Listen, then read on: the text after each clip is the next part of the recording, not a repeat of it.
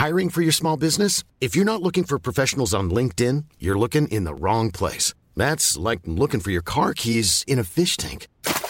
LinkedIn helps you hire professionals you can't find anywhere else, even those who aren't actively searching for a new job but might be open to the perfect role. In a given month, over 70% of LinkedIn users don't even visit other leading job sites. So start looking in the right place. With LinkedIn, you can hire professionals like a professional. Post your free job on linkedin.com slash people today. Hello, c'est Sophie, la créatrice d'Au revoir podcast. Avant que cet épisode ne débute, je tiens à remercier toutes les personnes qui ont apporté leur soutien à Au revoir podcast ces dernières semaines. Un grand merci à Anne, Émilie, Clémence, Camille, Julia, Déborah. Merci à Joséphine, Alexandra, Aude, Anne, Mélanie, Katia, Tania. Merci également à Laura, Daphné, Audrey, Louise, Nastasia, Cécile, Éléonore, Mathieu, Chloé, Lucie, Cécile, Stéphanie, Sophie. Merci à Héloïse, Julie, Laurence, Raphaël, ainsi qu'à Hélène et Mathilde. Si comme elles et eux, vous souhaitez apporter un coup de pouce à mon travail et permettre à l'aventure de revoir podcast de se poursuivre, rendez-vous sur la plateforme de financement participatif Tipeee. T-I-P-E-E-E.com slash au revoir podcast. Je vous mets le lien direct dans la description de l'épisode. Et puis, il y a plein d'autres manières de soutenir ce podcast et de contribuer à donner plus de visibilité au deuil périnatal, vous pouvez par exemple mettre des étoiles et des commentaires sur Apple Podcast et Spotify, puis vous pouvez aussi partager ce podcast autour de vous. Je vous remercie pour votre soutien et maintenant place à l'épisode.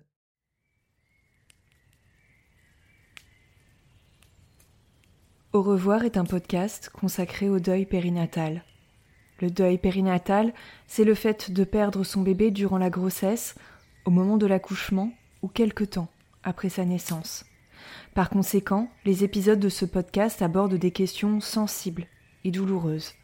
Avec mes invités, nous parlerons notamment d'arrêt naturel de grossesse, d'interruption médicale de grossesse, de mort in utero ou de décès d'un enfant, quelques minutes, heures, jours ou semaines après sa naissance. Assurez-vous de pouvoir écouter les épisodes dans de bonnes conditions. Et surtout, N'oubliez pas. Dans le mot deuil, il y a certes le D de décès, mais il y a aussi le E d'espoir ou le I qu'on retrouve dans le mot vie. Je vous souhaite une belle écoute. Il y a un truc qui m'avait marqué, c'est quand j'ai revu la psychologue du service, parce que vu que je faisais mes stages toujours dans cet hôpital, donc j'étais après en grossesse pathologique, euh, et donc quand elle voyait des couples que j'avais accompagnés, je lui avais dit, ben, j'aimerais bien savoir si ce que j'ai proposé, c'était adapté ou pas adapté, que ça soit dans le positif ou dans le négatif, pour progresser. Elle avait fait ça avec beaucoup de douceur. Et je me souviens juste d'une phrase qu'elle m'a dite. Elle m'a dit, tu sais, il y a quelque chose qu'ils ont particulièrement apprécié. Et moi, c'est sur un accouchement où je m'étais sentie euh, nulle, quoi. Je savais pas trop comment faire face à la souffrance. J'étais jeune. Quoi dire, quoi pas dire, pas trop dire non plus. C'est une position qui est pas facile. Et en fait, ils ont, été euh, tellement touchés de la façon dont est rentrée dans la salle d'accouchement. Alors là, je me suis dit, ah bon? Comment ça, je suis rentrée comment? Euh, Je suis rentrée vite, pas vite. Elle me dit, non. T'avais leur bébé dans les bras et tu le regardais, en fait. Et tu leur as présenté dans tes bras, dans un linge blanc.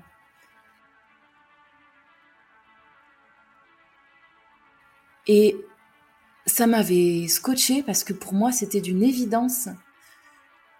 Et c'est vrai que par exemple, bah, les personnes qui transportent après ces bébés, elles utilisent des couffins là-bas. C'est pas un berceau, un plateau ou je ne sais quoi, c'est un couffin. Et je sais pas, en fait, j'avais pas réfléchi à ça, à, cet, à l'impact que ça pouvait avoir. Et moi, oh, je pensais avoir mal fait. Euh, et puis on réfléchit, bah tiens, je vais faire comment? Et là, en fait, très spontanément, ses parents voulaient rapidement voir euh, leur enfant, mais ils voulaient quand même que je le prépare. Donc j'étais allée le, préparer et puis, et puis ensuite euh, je leur avais ramené dans mes bras.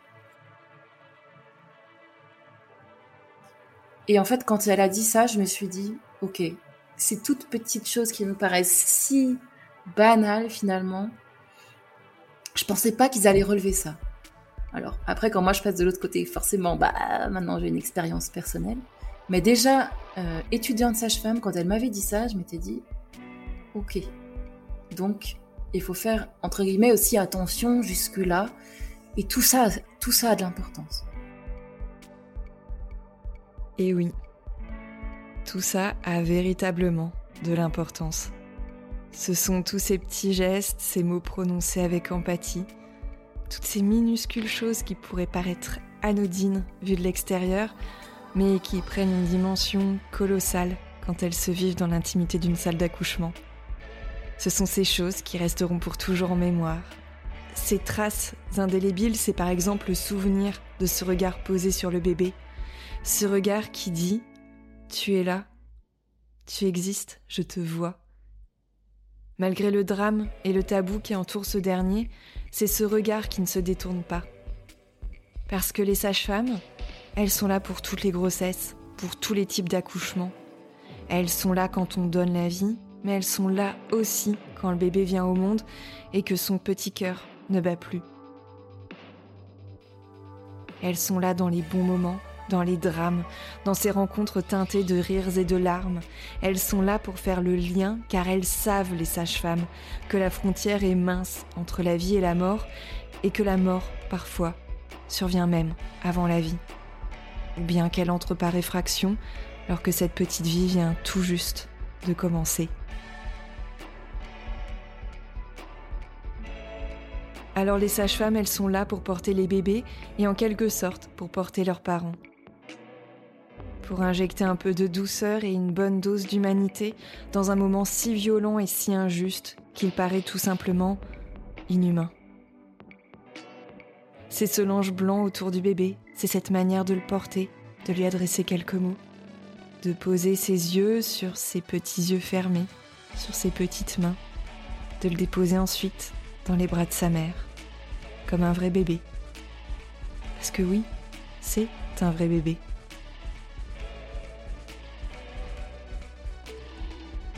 Ces sages-femmes, celles qui sont à la hauteur de ce drame qui se noue, elles le savent au plus profond d'elles-mêmes, que la maternité, ce n'est pas tout rose, que ça dérape, que ça peut faire mal, que ça fait pleurer, qu'il ne suffit pas d'être enceinte pour avoir neuf mois plus tard un bébé vivant et en bonne santé.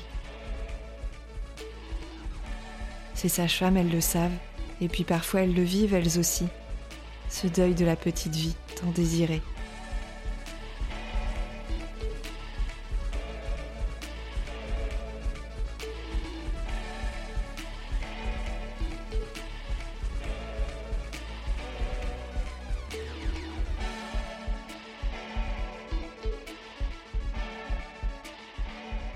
Au revoir podcast, épisode 44. Céline. Le deuil périnatal côté sage-femme et côté maman.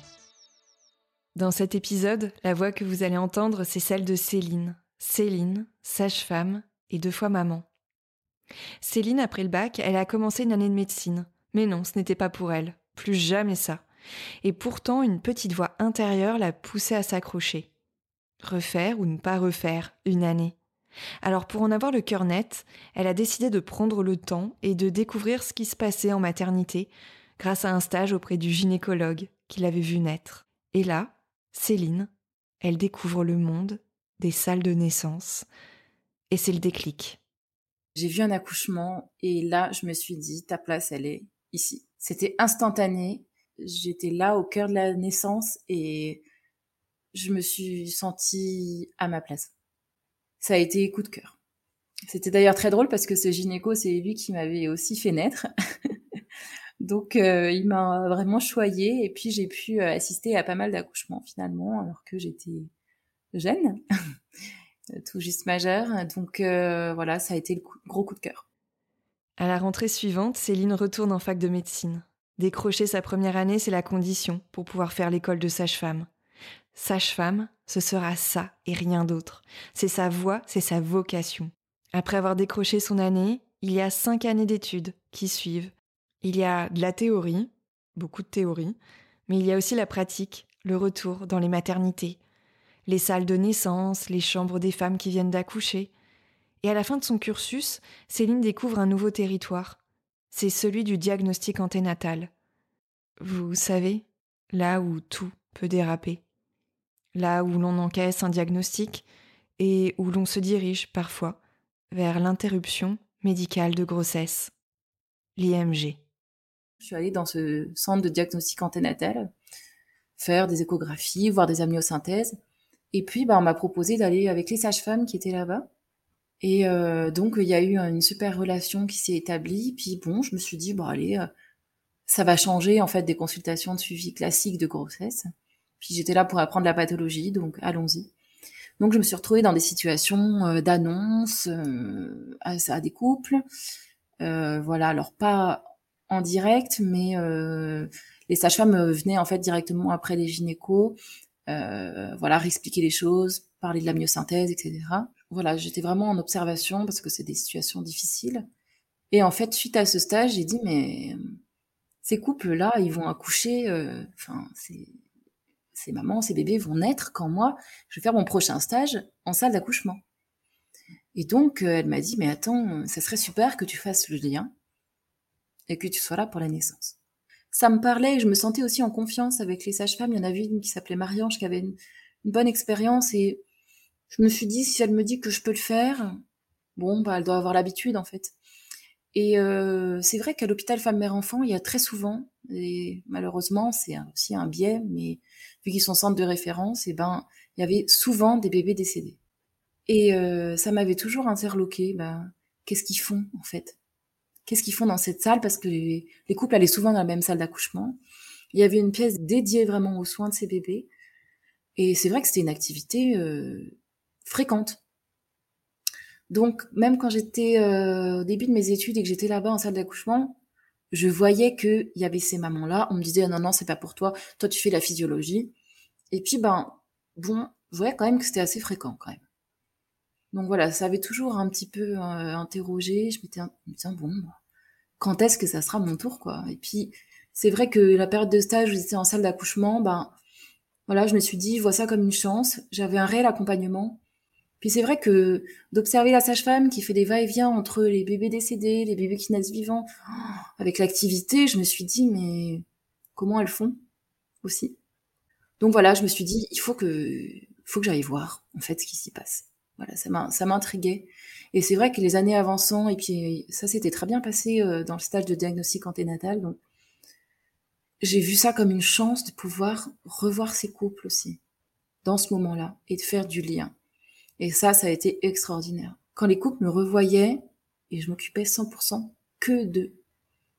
J'étais vraiment euh, affiliée vraiment à, à ce couple-là. Je faisais pas d'autres naissances.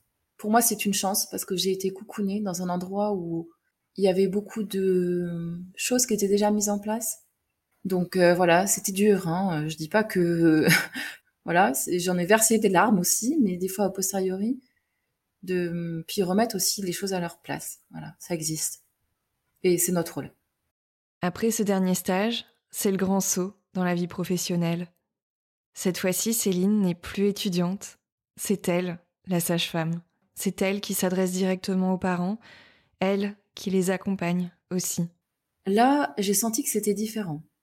C'est-à-dire que, bah, en fait, c'est moi qu'on regardait dans les yeux à qui on demandait, alors que avant, si j'étais l'étudiante, et ben, j'avais toujours la sage-femme à côté euh, qui me laissait certes faire, mais c'est différent quand même. Et il y avait aussi, ben, je me suis dit, ben, c'est toi là qui dois préparer euh, ce bébé. Euh, voilà, comment tu vas pouvoir faire J'avais toujours cette image de prendre dans les bras, et pour moi, ça a été une haute, haute symbolique que j'ai très souvent gardée. La façon d'amener l'enfant. Regarde bien aussi comment t'es là en fait. Voilà. En, dehors de l'acte technique, de l'accouchement, de la préparation, de qu'est-ce qu'on fait, les empreintes. Comment toi, tu arrives à être là pour ces couples? Et ça, ben, on n'est pas formé. Hein Et j'estimais que j'avais la chance d'avoir pu avoir des retours sur ce que j'avais pu faire. Je trouvais qu'il y avait vraiment une cohésion d'équipe face à ces situations, avec beaucoup d'écoute, beaucoup, beaucoup d'entraide entre sage-femme et auxiliaires parce qu'en fait, on fonctionnait toujours en binôme et même en quatuor pour ces situations, pour voilà, passer la main, faire les photos, bah je me sens pas, on fait les empreintes, ah, tu peux t'en occuper. Voilà, bah tiens, toi tu fais les papiers, c'est le truc administratif, j'ai pas j'ai pas la tête à ça. Donc on fonctionnait très souvent euh, ensemble, que ce soit les sages-femmes et les auxiliaires. Donc vraiment, ça, j'ai trouvé que c'était extraordinaire parce qu'il y avait vraiment ce couple femme-enfant, comme on dit souvent, la sage-femme pour euh, plus de versant maman, et puis l'auxiliaire du versant bébé. Et je trouvais ça très symbolique aussi. Il y a une auxiliaire qui est là, très souvent. Euh, et puis la deuxième chose, c'est que euh, ceux qui étaient dépassés aussi le, disaient. Bah tiens, je sais pas trop comment faire.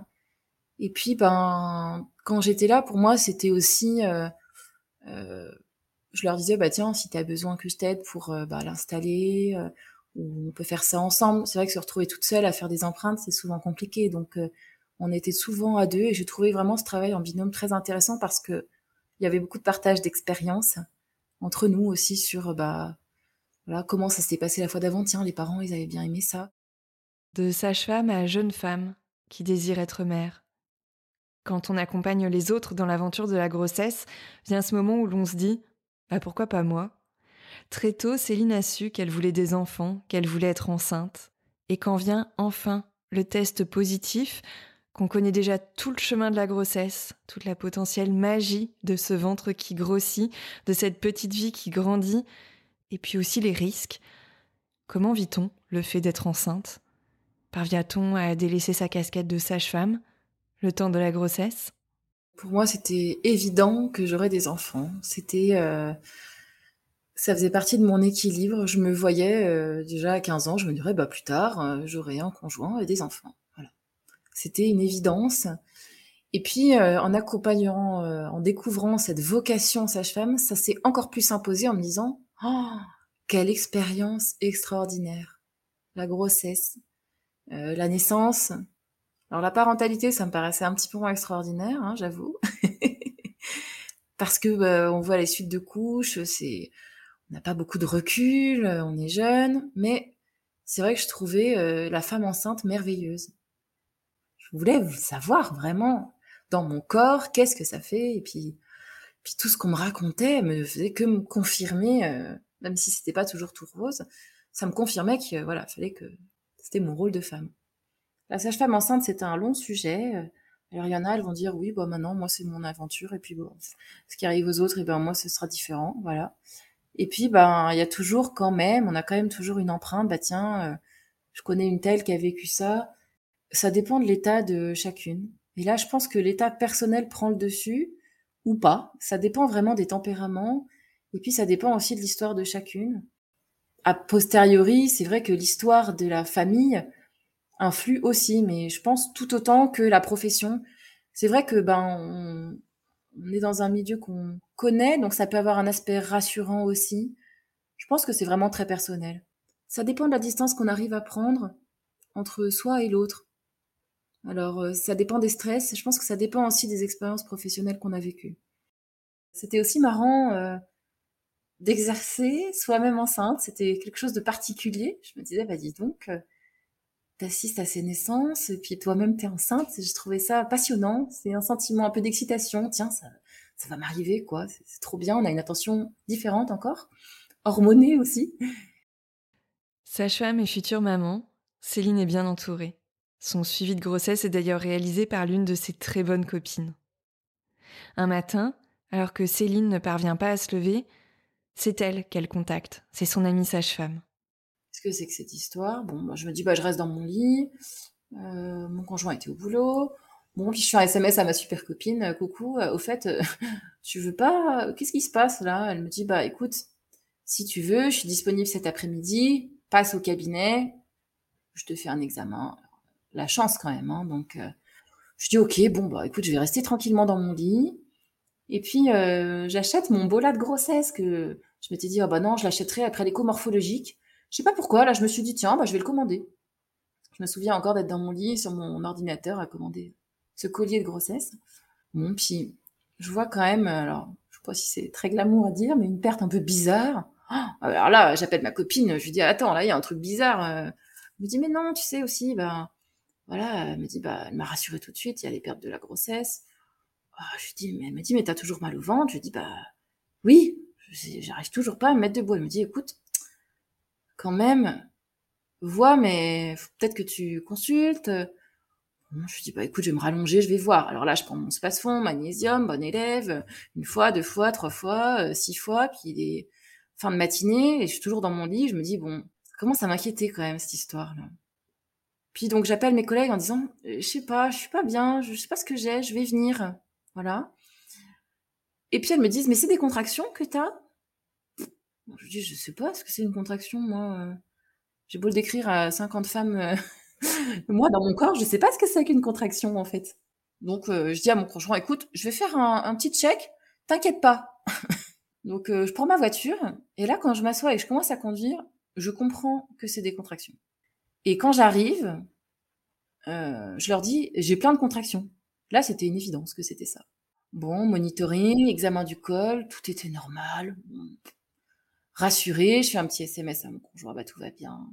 Puis quand même, voilà, c'était passé avec une perfusion de space-fond, donc c'était forcément pas grave, quoi. Franchement, il n'y avait pas de quoi euh, s'inquiéter. Mais bon, la gynécologue me dit, écoute, on va faire une échographie du col. Et là, je vois. C'est-à-dire qu'elle me fait l'écho du col et je vois, avec mon analyse de sage-femme, l'image que, en fait, mon col est certes long, mais toutes les membranes sont dedans. Il reste 3 euh, mm de bon col. Et là, j'ai la, hum, j'ai le décryptage immédiat de l'échographie qui était face à moi en fait. Et donc tout de suite je lui dis euh, je vais perdre mon bébé. Et ça a été, euh, je pense que ça a été la plus grosse des violences.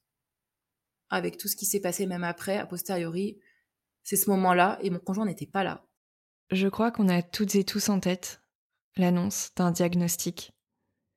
Ce moment où le soignant ou la soignante repose la sonde d'échographie, par exemple, nous regarde et nous dit Il y a un problème. Ce moment où on a l'impression de tomber d'un immeuble, ce saut dans le vide indescriptible. Céline, elle l'a vécu, elle aussi, ce diagnostic. Mais pour elle, pas besoin de mots. Les images suffisent.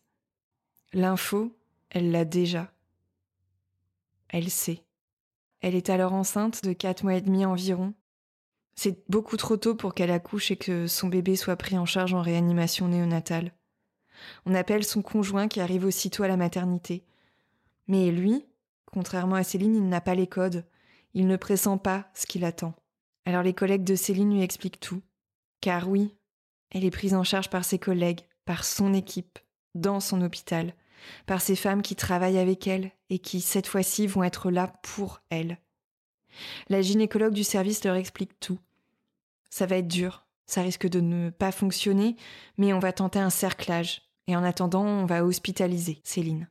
On va tout faire pour sauver son bébé.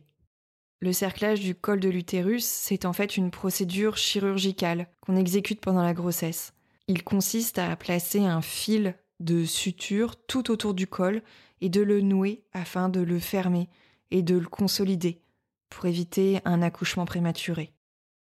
L'espoir, il est mince, mais il est là. Alors Céline et son conjoint s'y accrochent à cet espoir, à cet espoir que Charlie, leur petit garçon, puisse encore rester au chaud.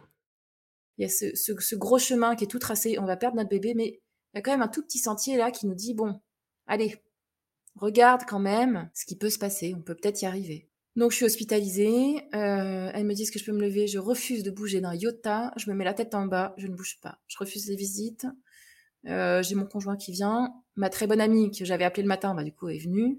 Mais euh, je voulais pas que mes collègues passent. C'est, voilà. Mon objectif, c'était de garder mon bébé. J'étais euh, prête à tout. Prête à tout, à rester comme ça. Donc voilà, puis arrive après les discussions, bah oui, mais si on arrive à 23 semaines, il faudra faire les corticoïdes, réanimer, t'en penses quoi? Oh là là. Euh, je sais pas. J'avais des connaissances, mon conjoint moins, donc décider à deux, c'était difficile. Bon, on a dit que de toute façon, on verrait déjà jusqu'au cerclage qui était prévu. Il fallait que j'arrête de contracter, que mes bilans soient bons, etc. Bon. Et puis, euh, bah, arrive le jour du cerclage, et là, la gynéco me dit, écoute, il faut, faut t'endormir, anesthésie générale, parce que euh, cerclage à chaud, euh, chaud, chaud patate, hein, clairement. On va être deux gynécos. Bon, je me dis, allez, bah, de toute façon, il n'y a pas le choix, hein, on, y va, quoi. Donc, l'équipe du bloc a été incroyable. J'ai une, euh, mes collègues qui sont venus me faire de l'hypnose, préparation pendant que j'étais hospitalisée. J'ai une chance inouïe. Et ma collègue qui m'avait fait de l'hypnose est venue avec moi au bloc pour me tenir la main. Et ça, ça a été incroyable. Elle était là et elle veillait, voilà. Je sais pas comment dire. Elle m'a tenu la main quand j'étais, euh, quand j'ai commencé à m'endormir et pour moi, je l'oublierai jamais. Et en fait, ce qui s'est passé, moi, dans mes souvenirs, je me suis réveillée et je vois que je suis en salle d'accouchement. Parce que je reconnais les locaux de cette salle 4, en plus que, j'aime beaucoup, parce que c'est la seule qui a double, double exposition. Et en fait, je comprends. Voilà. Extérieurement, ben, du coup, le cerclage ben, a échoué, la poche des os s'est rompue. Et en fait, ben, je contractais, je contractais. Donc, euh, très vite, elles m'ont passé en salle d'accouchement. Et euh, mon conjoint me disait que j'étais à moitié réveillée. Forcément, j'avais l'anesthésie générale. J'avais jamais eu de drogue anesthésiste. Donc, euh, j'étais dans les choux. Et puis, il me dit, mais elles te l'ont dit plusieurs fois. Et puis, je leur ai dit, merci. Merci d'avoir essayé. Cette salle d'accouchement, cette pièce qui va voir naître Charlie, ce tout petit Charlie qui ne pourra pas être réanimé, se remplit alors. Elle se remplit de la présence soutenante et aimante des collègues de Céline. Ces sages-femmes qui sont là pour l'accompagner dans cette épreuve, pour lui donner la main, pour être un relais aussi pour son conjoint. Charlie est en siège, alors Céline a peur qu'il ne puisse pas sortir. Elle demande à ce qu'on arrête la péridurale, afin qu'elle sente mieux le moment où elle va pousser et où elle va accueillir son bébé. Et en fait, quand Charlie est arrivé, il était vivant. Et ça, ça m'a scotché. Je me suis dit, mais comment il a fait? Il voulait nous rencontrer.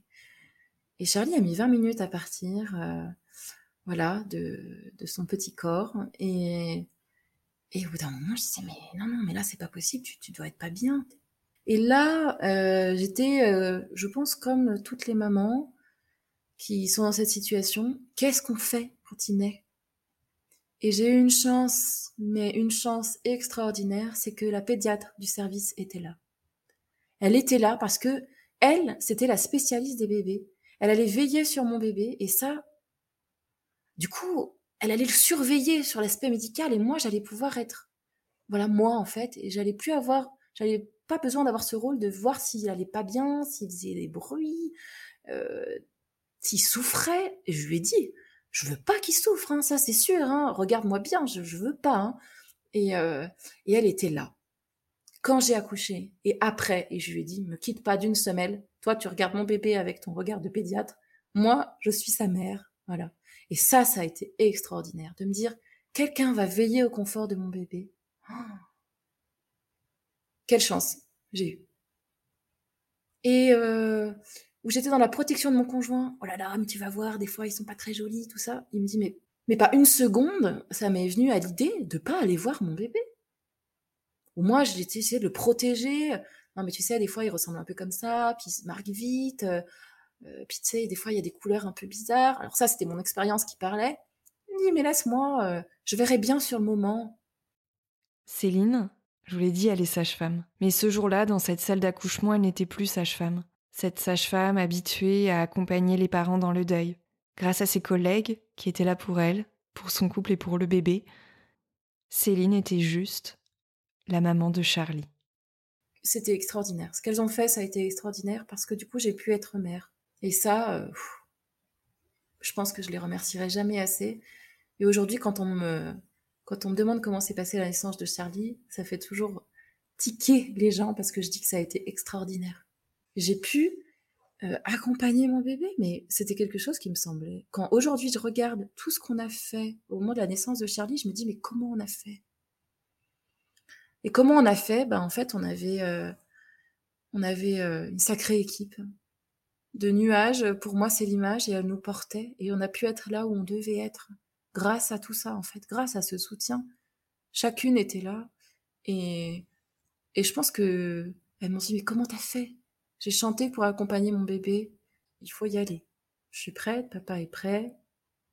Et j'ai chanté. Je sais pas comment j'ai fait, mais c'est parce qu'elles étaient là. Aujourd'hui, a posteriori, je le sais. Et elles le savent, c'est les petites fées de Charlie, toutes. Et je pense que je sais pas comment je pourrais leur dire plus merci. Et la suite, Céline ne la connaît pas encore. Elle qui était habituée à la maternité, à la salle de naissance, elle va ouvrir un nouveau chapitre de ce deuil périnatal de son deuil à elle. C'est le retour à la maison, les obsèques de Charlie. C'est son corps en postpartum, les analyses complémentaires. C'est l'expression incompétence cervicale qui vient décrire ce que son corps a vécu. Incompétence comme s'il n'était pas capable, comme s'il avait failli. Ce terme, Céline ne l'aime pas du tout. Et puis, c'est aussi le congé maternité, sans son bébé, qu'elle attendait tant. Reprendre le travail, c'est toujours une étape délicate, qu'elle soit redoutée ou vraiment attendue. Céline, elle n'a qu'une hâte, c'est reprendre le chemin de la maternité, reprendre le chemin des salles de naissance. Oui, elle a vécu le pire dans cet endroit, et pourtant, elle a envie d'y retourner. En février 2020, Céline endosse de nouveau sa blouse de sage-femme. Je voulais me reconnecter à mes sensations que j'aime tant la salle d'accouchement. La part des choses était faite. J'allais être là avec ma blouse. Et même aujourd'hui, je me suis jamais euh, projetée dans le moment que j'ai vécu moi en tant que patiente. Jamais. Je me suis pas dit, tiens, j'aurais fait quoi dans ce moment-là? Jamais. Parce que euh, euh, c'était pas c'était pas mon rôle en fait à ce moment-là. Et parce qu'après il y a les questions qui arrivent des patients. Vous avez des enfants? Voilà. Et puis bah qu'est-ce qu'on répond? Et comment on fait aussi dans les situations qui nous dépassent? Et puis mes collègues, encore, elles étaient là, comme des coussins. Donc si je tombais, elles étaient là. Si ça faisait non, si je voulais pas, je pouvais partir, elles prendraient le relais. Ça a été super. J'ai accompagné une patiente que j'avais accompagnée dans le passé pour un bébé décédé, dans le cadre d'une IMG pour une trisomie 18. Et en fait, elle arrive et je me dis, oh, oh, je la reconnais. Moi, c'était OK de mon côté. Mais je me suis dit, il faut que je laisse aussi l'opportunité de dire non. Et, euh, et elle m'a dit, je ne sais pas si vous pouvez comprendre, mais moi j'ai envie que ce soit vous. Bon. La dilatation stagnait un peu. Je lui dis, bah écoutez, là vous êtes à 6 cm, je pars dans deux heures. À mon avis, c'est loupé. Vous inquiétez pas, je repasserai demain rencontrer votre bébé. Elle a accouché 10 minutes avant la relève. Et euh, j'ai laissé aussi apparaître mes émotions à ce moment-là, quand je suis allée lui dire au revoir, et qu'elle m'a pris par la main et elle m'a dit Merci, c'est mon petit ange qui vous envoie. Je ne sais pas si vous pouvez comprendre, mais pour moi, c'était important. Vous vous rendez pas compte de la continuité que vous donnez dans ma famille. Ah Oula Ouh Euh, d'accord. Et là, je suis sortie et bouh, ça y est, c'est lâché. Hein, mais... Et puis elle m'a dit, vous vous rendez compte C'est vos mains qui ont accueilli aussi mon premier enfant. Et vous êtes là pour le deuxième. Ça, c'était incroyable. Ouais, il y a eu beaucoup de choses lors de cette naissance. Oh, j'avais des frissons. Je dis, regardez, j'ai les poils comme ça. j'avais les larmes aux yeux quand ce bébé est né, mais d'émotion, et je m'en suis pas cachée, quoi. Je lui dis, c'est extraordinaire. Merci de m'avoir fait euh, ce cadeau d'être là pour euh, vous accompagner dans ce moment de la naissance de votre enfant. Céline reprend le travail en février 2020 donc. Un mois plus tard, c'est le Covid, le premier confinement. Mais pour Céline, mars 2020, c'est aussi le moment du terme de sa grossesse. Le 19 mars 2020, c'est le moment où elle aurait dû accueillir Charlie, le faire passer de son ventre à ses bras. Ce mois de mars si spécial se passe, on arrive en avril, et c'est une nouvelle aventure en fait qui démarre pour elle. Mi-avril, je dis à mon conjoint, oh là, je suis pas bien, mais qu'est-ce que j'ai? J'ai toujours envie de vomir. Il me dit, ah bah tiens, j'ai l'impression de te voir enceinte de Charlie. je lui dis, mais pas du tout, qu'est-ce que tu racontes? Il me dit, si, si, si, si. Euh. Puis bah, quand même, ça commençait à cogiter. Je lui dis, mais non, euh, c'est pas possible. Je lui dis, bon, allez, euh, j'ai allé acheter un test de grossesse. Je lui dis par contre, je fais pipi dessus et je te le donne. Hein. Je, veux, veux pas rester dessus, à côté, attendre, euh, comme toutes les expériences. Tout ça pourquoi? De toute façon, je vois même pas pourquoi ça arriverait quoi. Et là, il était positif quoi. Alors là, très rapidement, euh, on fait la première écho. Il y a des battements cardiaques. Je contacte la gynéco. Ouh là là, je suis enceinte, je suis enceinte. Panique à bord. On fait quoi? Elles avaient évoqué le cerclage, mais à revoir. Euh, bon, donc là, je la contacte, elle me dit, bah, fais une prise de sang déjà, calmos, voilà. Et cette gynéco a été mon mentor de grossesse. Donc, je buvais ses paroles, quoi. C'était elle, j'avais confiance en elle. Tout allait bien aller si c'était elle. Et très tôt, on le dit, en fait, à nos familles. J'étais à deux mois de grossesse, on leur annonce. Alors pour Charlie, on avait attendu tout ça. Là, on leur dit alors par contre, voilà, c'est tôt. Mais bon, on avait attendu les trois mois. Finalement, ça nous a pas sauvés non plus. Hein, donc, euh, donc autant partager cette nouvelle et on va prendre ce qu'il y a à prendre. Et puis, ben, du coup, je suis arrêtée, le Covid. Je pensais pas être arrêtée. Puis elle me met ma date de cerclage. Et puis on fait l'écho du premier trimestre. Et là, elle me dit, bah écoute, début de grossesse, 19 mars. Ah, j'ai cru que j'allais tomber de ma chaise. Hein. Là, je lui c'est pas possible. donc voilà, comme quoi les dates. Un vrai mystère de la vie, encore une fois. Positif, cette fois-ci. Les dates qui concordent, qui se superposent, qui deviennent des signes. Et cette fois-ci, c'est une petite fille, une petite sœur pour Charlie. Pour le bas de combat. Tout le monde se met en ordre de marche pour que Céline puisse être enceinte le plus longtemps possible. On procède à un cerclage, donc, un cerclage préventif, cette fois-ci, afin que son col ne se dilate pas.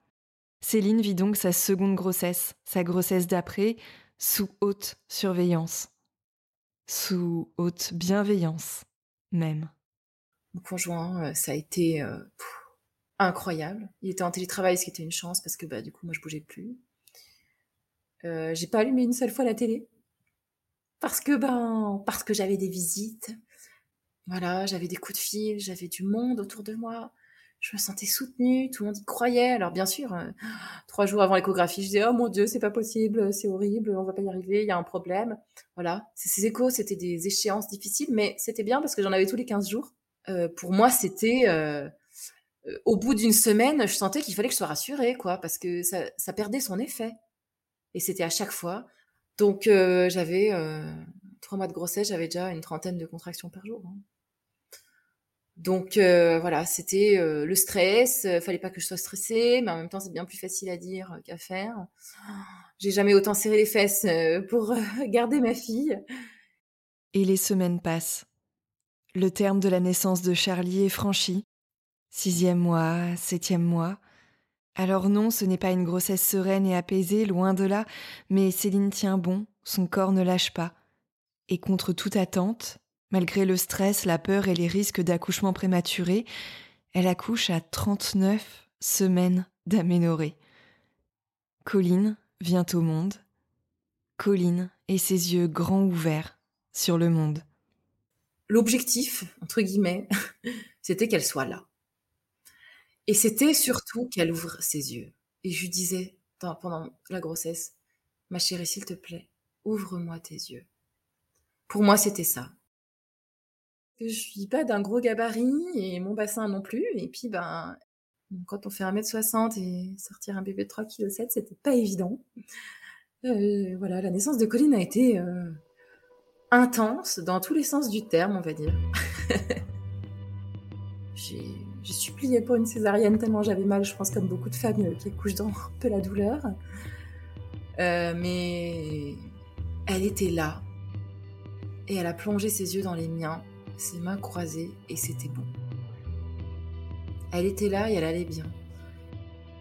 Et la chance que j'ai eue, mais ça c'est inouï, c'est que j'ai pu faire confiance à mon ami F qui était là pour la naissance et je n'ai pas regardé mon monitoring parce que je savais que je contractais beaucoup, qu'il y avait des fois des ralentissements et j'ai pu à nouveau être moi et être mère sans être sage-femme. Parce que les monitorings, les ralentissements, ça pouvait être un stress. J'ai, je l'ai pas regardé ce monito. Fallait que je gère mes contractions, j'avais mal. Voilà. J'étais dans ce rôle-là. voilà, cette péridurale qui fonctionne pas très bien. Et puis cette naissance. Voilà. Que j'étais complètement ailleurs, transportée comme, comme beaucoup de, femmes lors de, de ce moment-là. Et elle était là et c'était, c'était incroyable. Et elle a ouvert ses yeux et c'était, c'était bon.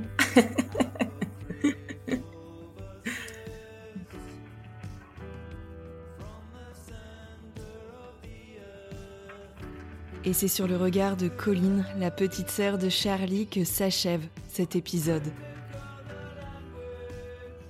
Un grand merci à toi, Céline, d'avoir partagé avec nous ton histoire de mère, de femme et de sage-femme.